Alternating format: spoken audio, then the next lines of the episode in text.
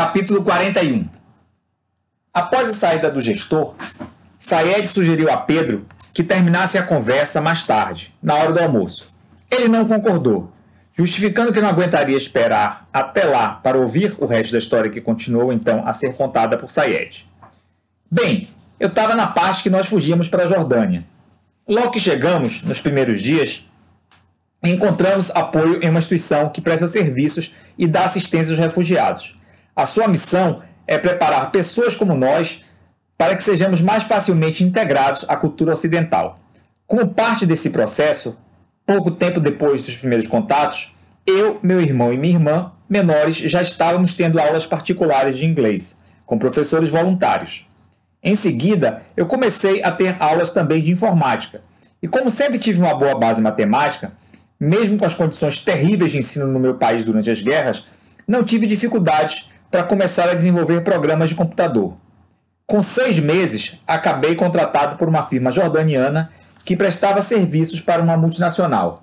A grana era pouca, mas estávamos melhores que a maioria dos outros refugiados do Iraque. Nessa época, minha mãe estava com pouco mais de 40 anos, mas continuava sendo uma mulher muito bonita. Em um sábado, Estávamos numa feira comprando frutas, todos juntos, quando um senhor jordaniano interpelou minha mãe em nome de um magnata do petróleo saudita que dissera que teria muito interesse em conhecê-la. A princípio, minha mãe resistiu, mas acabou aceitando encontrar com ele em um luxuoso restaurante, desde que do encontro participássemos eu e os meus irmãos. Nunca tinha visto pompa tão grande, nem comida tão saborosa em toda a minha vida. Ao final do almoço, o árabe, que disse ter ficado encantado com minha mãe ao vê-la andando na cidade, pediu sua mão em casamento, lhe prometendo uma vida de rainha, se ela aceitasse morar com ele em seu país. Minha mãe, a princípio, não levou muito a sério. Disse que ficava lisonjeada com seu interesse, mas que era uma viúva, com três filhos para cuidar e que ainda sonhava um dia poder voltar para o país onde estavam enterrados os seus pais e o seu marido. Apesar de visivelmente emocionado essa altura da história, Sayed prosseguiu. Mohammed, esse era o nome, o nome do árabe. No entanto, ele não desistiu. Ele tinha negócios com o governo jordaniano e nessa época viajava para Amman, onde estávamos de duas em duas semanas. A cada vinda, trazia sacolas cheias de presentes para mim, para os meus irmãos e para minha mãe. No início, eu só pensava em devolver tudo que ganhasse, obrigando os meus irmãos a fazer o mesmo. Sabia que estava sendo comprado. Meus irmãos, no entanto, estavam completamente deslumbrados com os computadores, jogos eletrônicos e até joias que recebiam do nosso candidato a padrasto. Minha mãe os defendia, dizendo que seria uma grande desfeita devolver os presentes e que não via mal nenhum em os aceitarmos.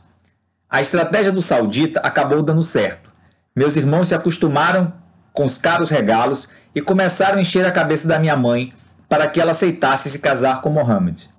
É bem verdade que até essa época ele vinha tratando minha mãe com muita cortesia e atenção, e os meus, meus receios e antipatia se, se deviam mais à minha aversão a ver a minha mãe novamente casada que a qualquer defeito pessoal que eu conseguisse enxergar no safado.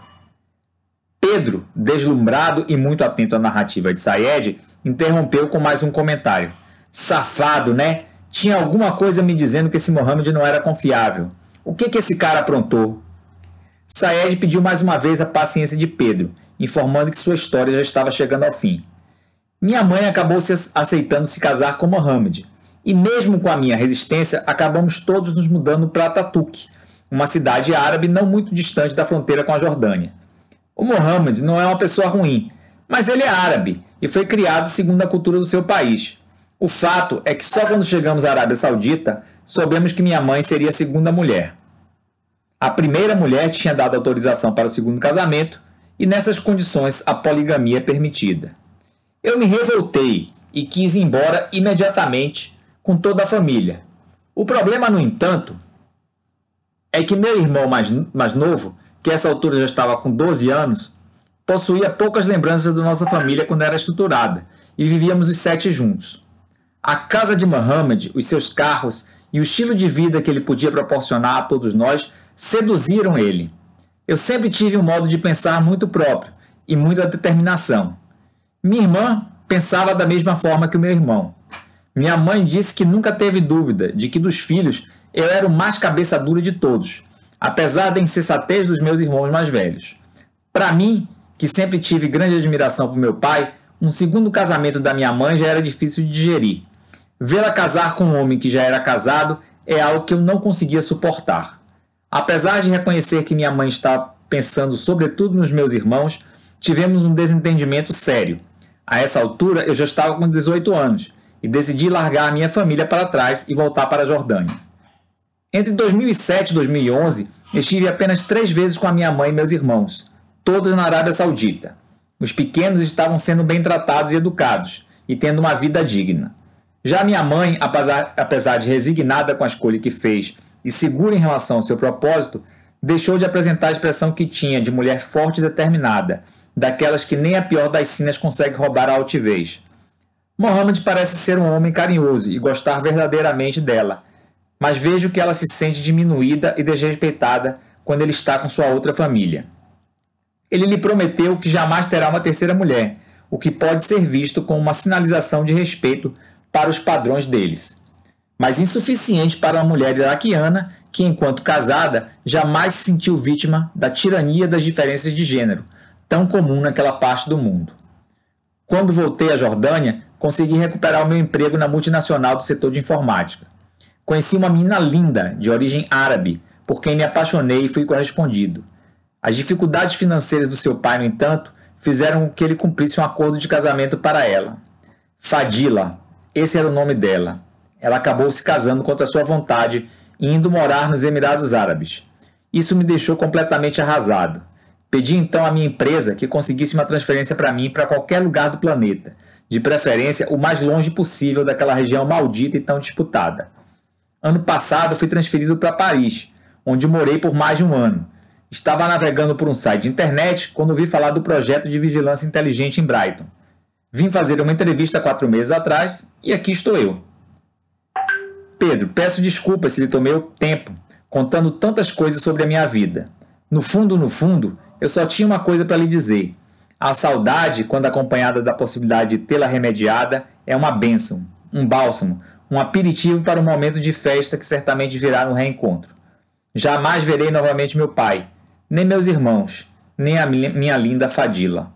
Além disso, Sofri tanto a última visão que tive da minha mãe que vivo um eterno conflito entre o querer e o não querer estar com ela novamente. Pedro lançou um olhar enternecido para aquele ser que estava diante de si. O enxergava, acima de tudo, como um heróico sobrevivente.